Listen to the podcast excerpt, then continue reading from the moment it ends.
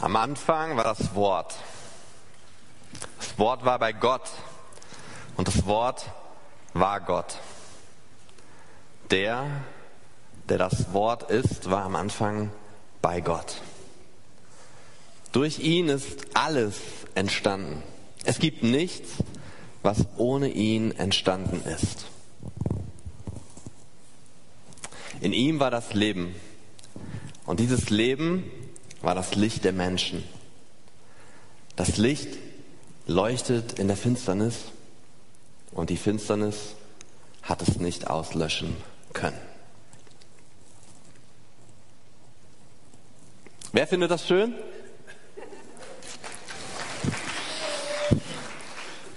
Ihr wisst gar nicht, dass ihr dem applaudiert, der das geschrieben hat. In 21 Kapiteln in meinem Evangelium, im Johannesevangelium, habe ich reingepackt, was ich mit Jesus erlebt habe. Aber in, in, in kein anderes Kapitel habe ich so viel reingepackt wie in das erste Kapitel. So, ihr könnt ja mal die Evangelien meiner Kollegen lesen, ja? Matthäus, Markus, Lukas. So, da erfahrt ihr auf der letzten Seite, was Sache ist. Bei Matthäus müsst ihr 28 Kapitel lesen, um überhaupt eine Ahnung zu haben, worum es geht. Ich habe gedacht, ich lasse gleich am Anfang richtig krachen. Ich fall mit der Tür ins Haus. Soll doch keiner heute hier nach Hause gehen und sagen, ich habe nicht verstanden, worum es geht. Hier geht es um Jesus, das Wort Gottes. Der, der war, bevor irgendetwas war. Der, der keinen Anfang und kein Ende hat. Diesen Jesus Christus, den habe ich mit eigenen Augen gesehen. Und wisst ihr, wenn es sowas gäbe wie eine Schnur, die rückwärts ginge bis zum Ursprung von Jesus, und ihr würdet euch daran ranhangeln, bis ihr da ankommt, ihr würdet nicht ankommen, weil es keinen Ursprung gibt. Nicht die Schöpfung, nicht der Mensch. Er war da, bevor nichts war. Er war da, bevor Materie war, bevor Atome, Moleküle, bevor all das war war er da, bevor wir lebten, war er da und hat gelebt. Er war lebendig, eine Person, eine Persönlichkeit, Gott selbst. Die zweite Person der Dreieinigkeit.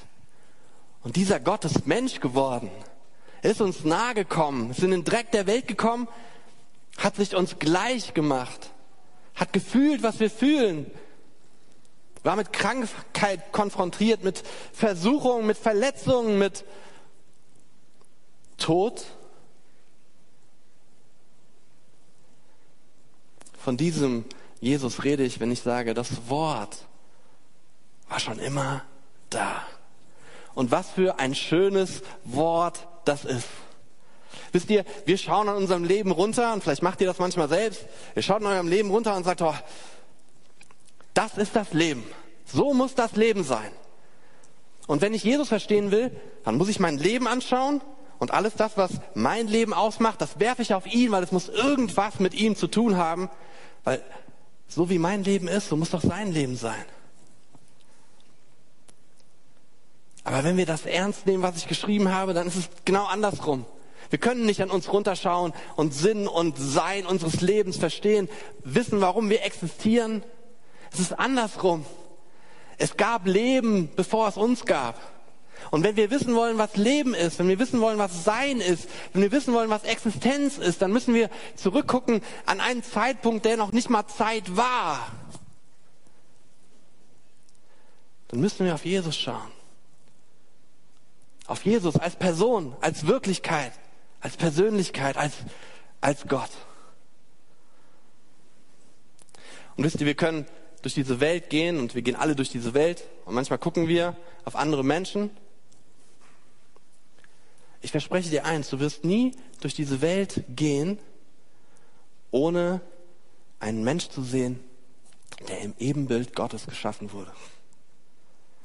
Du wirst nie einen Mensch sehen, der durchschnittlich ist. Nie einen Mensch sehen, der ja gerade mal so ist. Nie einen Mensch sehen, der irgendwie ja gerade mal durch, so, so, so, so durchpasst und sich durchquetscht. Nein, du wirst nur Menschen sehen, die absolut einzigartig sind die in einer krassen Würde und mit einem krassen Wert geschaffen wurden. Nur solche Menschen gibt es. 100 Prozent von ihnen. Und du gehörst dazu.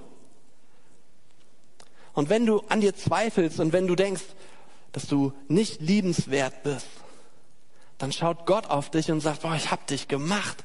Ich hab dich geliebt. Ich hab dich mit Verstand und mit einem Ziel geschaffen, damit du leben kannst, leben mit Jesus, leben mit meinem Sohn.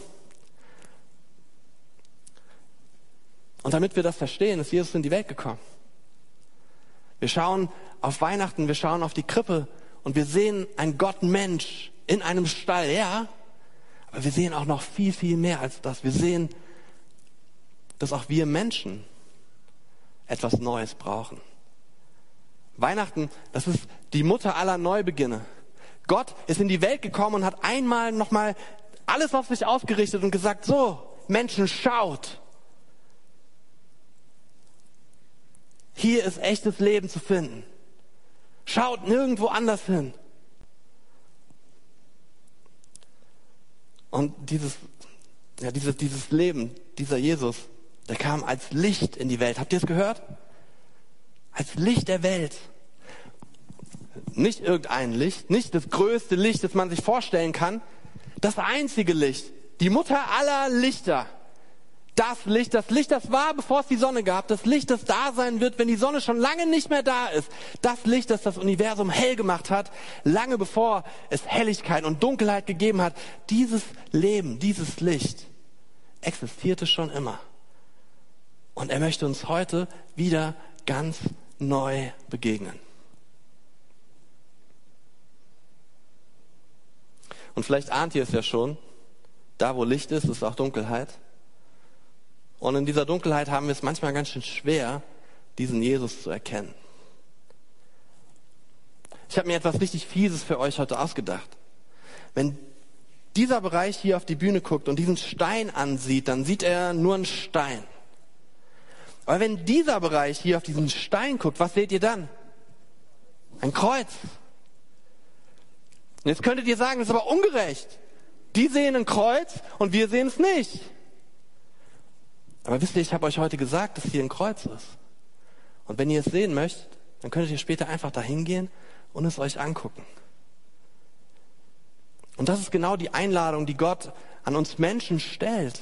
Er lädt uns ein, unsere Position zu wechseln, unsere Perspektive zu wechseln.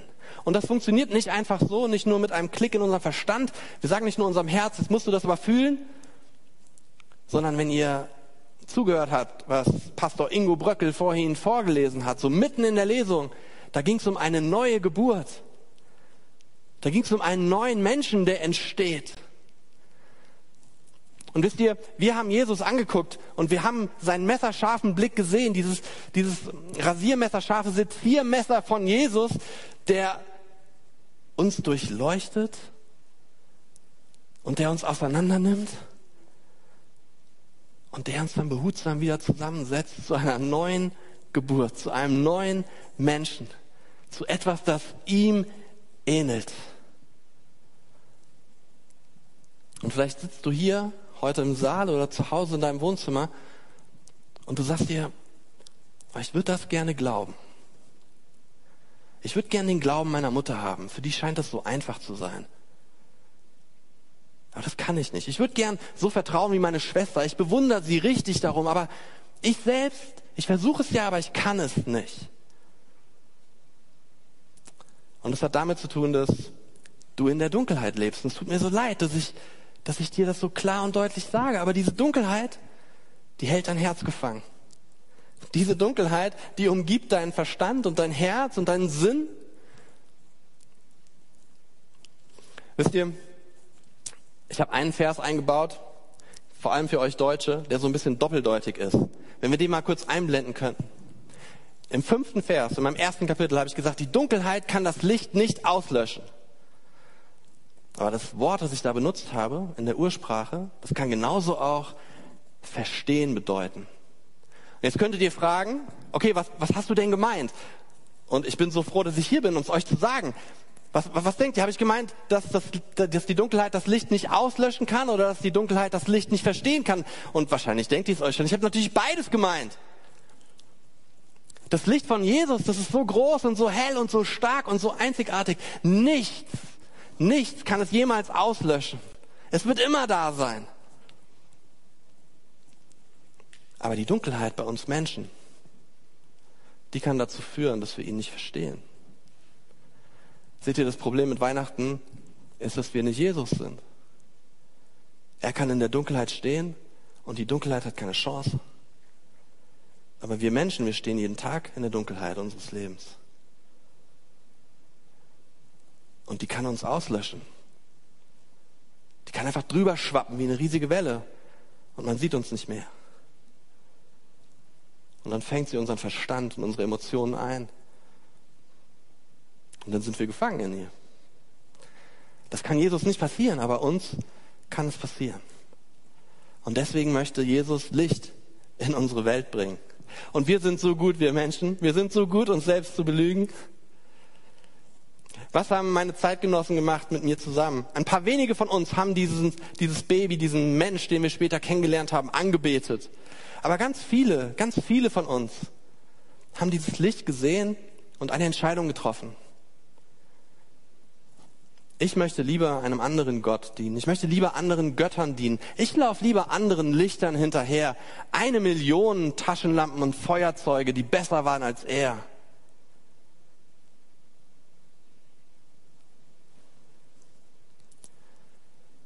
Aber wisst ihr, wir haben ihn auch gesehen. Und ich darf euch sagen, was wir gesehen haben. Wenn wir in seine Augen gesehen haben, dann haben wir Augen gesehen, die voller Güte gestrahlt haben, die voller Besonnenheit und Wohlwollen uns angeschaut haben, die es nur gut mit uns meinten. Augen voller Gnade und Wahrheit und Gerechtigkeit. Aber wisst ihr, was wir nicht gesehen haben? Keine Spur von Bitterkeit, keine Manipulation, keine Tricksereien, keinen doppelten Boden. Als dieser Jesus uns gesagt hat, dass er den Vertrag unterschreiben würde, dass er, dass er das Bündnis, dieses einseitige Bündnis, dass er leben würde bis zu seinem Tod und seiner Auferstehung, dass er das halten würde, dass es keine Ausstiegsklausel in seinem Vertrag gibt, dass es keinen Weg zurück für ihn gibt. Da konnten wir nicht anders, als ihn anzubeten. Und das war nur, das war nur der Blick in seine Augen. Und wisst ihr, wenn er geredet hat, wenn er geredet hat, wenn er geredet hat, dann hat es aus dem Wald zurückgehallt dann ist das Meer gebrodelt und aufgestiegen. Die, die Berge haben, die, die Berge haben resoniert von seiner Herrlichkeit. Und der Mond, der hat sein Wort zurückgeworfen auf die Erde und alles hat vibriert. Das war sein Wort, weil wenn Jesus gesprochen hat, hat Gott gesprochen. Und wenn Jesus geschwiegen hat, dann hat Gott geschwiegen. Und wenn Jesus geweint hat, dann hat Gott geweint. Und wenn Jesus gejubelt hat, dann hat Gott gejubelt. Das ist der Jesus, der in diese Welt kam. So Weihnachten, vielleicht ahnt ihr schon, Weihnachten, das ist keine Kindergeschichte. In Weihnachten entscheidet sich, ob Menschen neu geboren werden, ob sie ihr Leben mit diesem Jesus leben oder nicht, ob sie es aushalten unter seinem Blick und sich neu zusammenbauen lassen oder ob sie verzweifeln, vielleicht auch an sich selbst. Denn wisst ihr, es ist doch so, wir alle wissen, wie wir mit ein bisschen Schleier und ein bisschen Schminke unser Leben ein bisschen schöner machen können, jedenfalls nach außen. Und es ist nicht so, dass wir den Blick von Jesus haben und dann denken, oh nein, das halte ich nicht aus. Nee, nee, wir, wir verstehen schon viel mehr als das und wir sollten uns nichts vormachen, wir Menschen. Weil wir wissen, wenn so ein kleiner Windhauch, der kommt, und wir alle haben das schon erfahren. Und dann hebt er unseren Schleier und man sieht, was wirklich drunter ist. Oder ein bisschen Wasser, ein paar Wassertropfen. Das ist ausreichend, um unsere Maske wegzuwischen. Wenn das reicht, dann, dann, und wir das verstehen, dann wissen wir, unser Leben hat keine Substanz. Und genau da möchte Jesus rein. Genau da möchte Jesus rein. Und ich kann, ich kann euch sagen, wen ich getroffen habe, wen ich gesehen habe, als ich Jesus gesehen habe. Wisst ihr, die Menschen, die sind zu ihm gelaufen. Der brauchte keine Werbereklametafeln, keine Neonschilder. Alle haben Jesus gefunden. So, nicht alle sind bei ihm geblieben. Viele sind weggegangen. Damals, heute Und morgen wird es so sein. Die, die bei ihm geblieben sind, haben etwas gefunden, was uns total überrascht hat, was uns den Boden unter den Füßen weggezogen hat, weil wir niemals dachten, dass es möglich ist. Und das haben alle anderen verachtet. Und wisst ihr, was das war? Wisst ihr, was uns Gott angeboten hat? Kindschaft. Kinder. Kinder Gottes, immer Kinder, ewige Kinder, Kinder, auf denen das Licht Gottes scheint. Kinder, die nie verloren gehen. Viele meiner Freunde wollten keine Kinder werden. Die wollten frei sein. Aber wisst ihr, ich habe mich nie freier gefühlt als unter der Vormundschaft meines Gottes. Ich habe mich nie hoffnungsvoller gefühlt, als, als mit meinem Vater Hand in Hand zu laufen.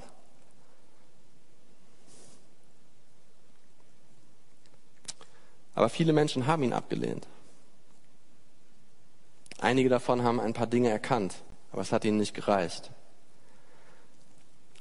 Wisst ihr, Jesus hatte ja keinen Titel, vielleicht wisst ihr das. Er war nicht besonders berühmt. Aber das hat überhaupt nichts ausgemacht. Er hat nicht an der Uni studiert. Das, was er gesagt hat, waren Worte des ewigen Lebens. Jedes Wort, das er gesagt hat, war ein Wort aus der Ewigkeit. Wer braucht einen Abschluss? Wenn man aus dem Nähkästchen Gottes plaudern kann. Und wisst ihr, seine Herkunft? Wir haben vorhin gesungen, Davids Sohn. Ja, das ist die eine Seite. Die andere Seite ist, in seinem Stammbaum ist eine Prostituierte. Meint ihr, das hat ihn gestört?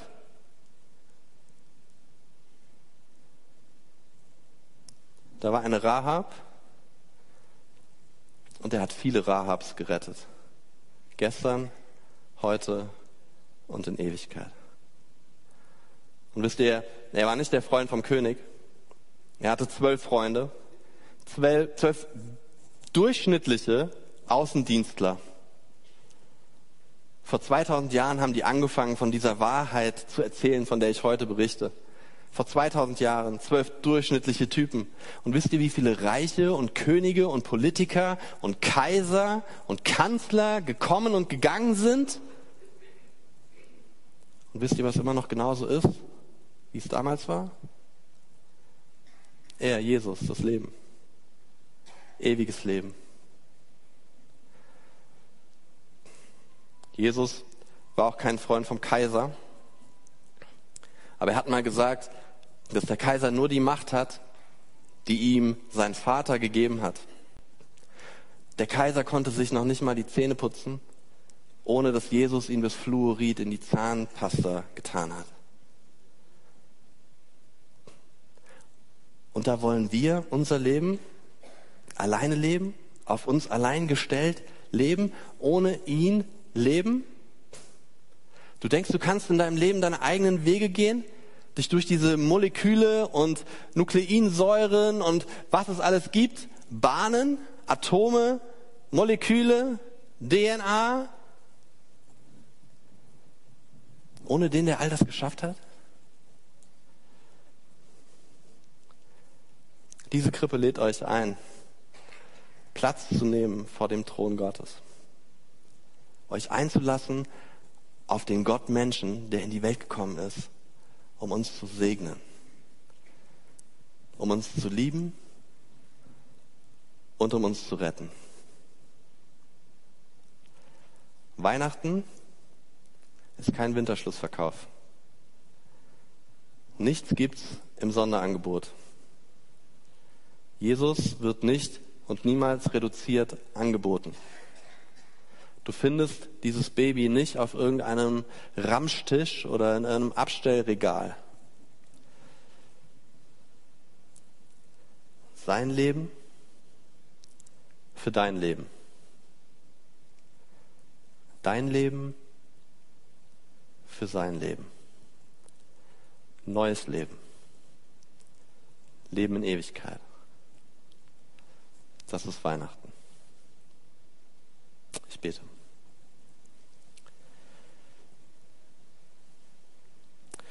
Vater, möge dein Licht uns erreichen, möge dein Licht die Wände in unserem Herzen wegbrennen.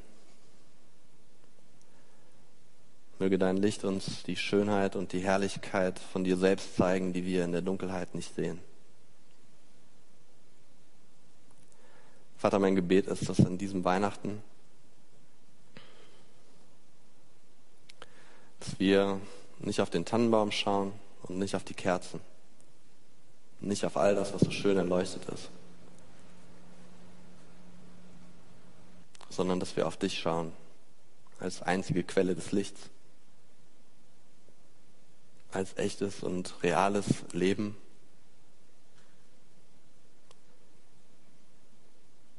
Und dass wir uns eingeladen fühlen, in deinem Reich mitzumachen. Vater, wie sehr musst du uns geliebt haben, dass du dieses Wagnis eingegangen bist. Und wir preisen dich dafür und wir danken dir dafür. Und wir beten, dass viele Menschen, die jetzt noch in der Dunkelheit unterwegs sind, dein Licht sehen und dich mit uns zusammen loben werden. Wir preisen dich, Gott, durch Jesus, deinen Sohn. Amen.